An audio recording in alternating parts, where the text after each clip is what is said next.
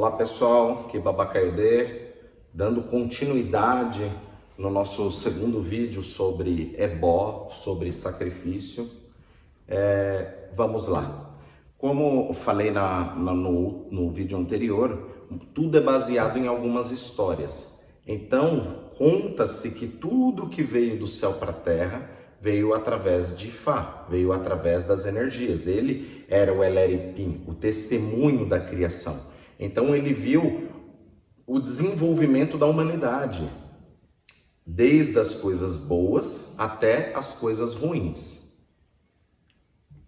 Por exemplo, tem Odu que conta que as águias vieram do céu para a terra, a batata doce veio do céu para a terra, as plantas vieram do céu para a terra. E dentro disso conta-se as histórias de como foi essa travessia e como que ela foi bem sucedida na terra ou se ele foi mal sucedido na terra.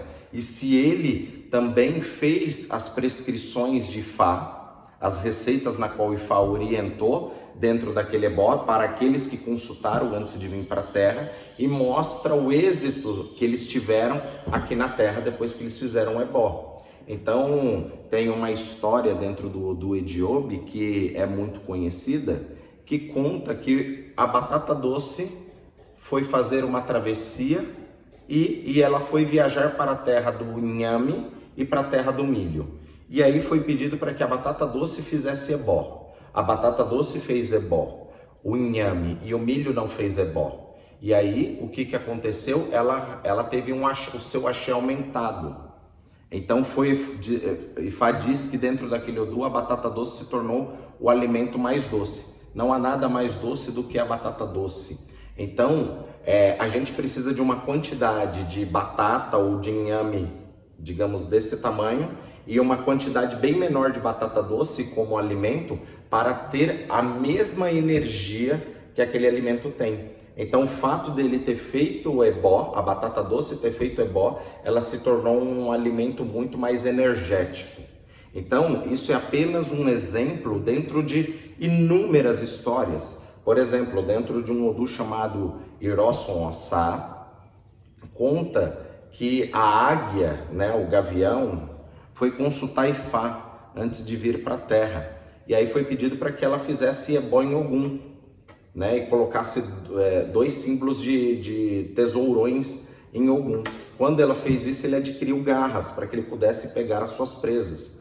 Então, tudo dentro do Ifá vai ter uma história por trás e uma simbologia. E que sempre, ou muitas vezes, dentro daquele ebó, tem que ter essa simbologia também dentro do sacrifício.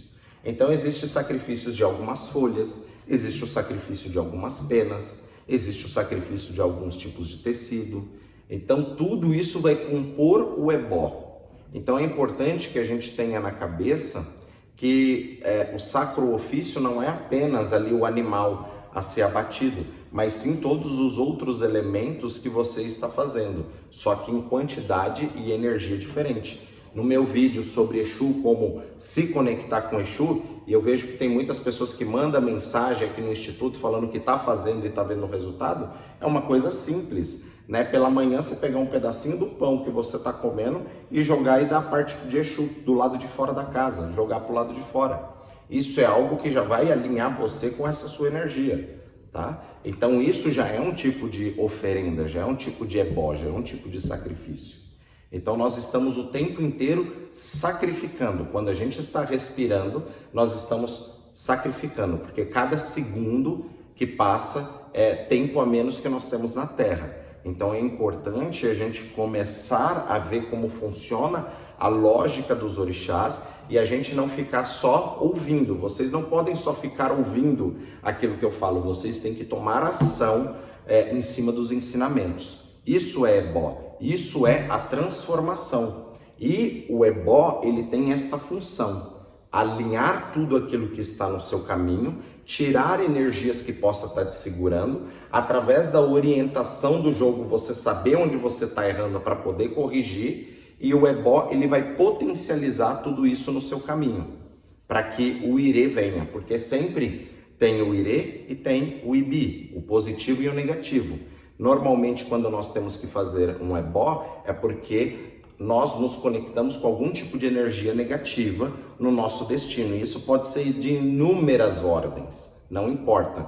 Mas aquilo trouxe para que você pudesse trazer uma mudança. É por isso que normalmente quando se faz um ebó, as coisas começam a se abrir, porque vai tirar esta negatividade e você vai conseguir enxergar além. Então, ebó é uma das coisas que vai movimentar a vida aqui na Terra. Axé. Elamoboru, Elamoboye, Elamoboye Ogoxixé.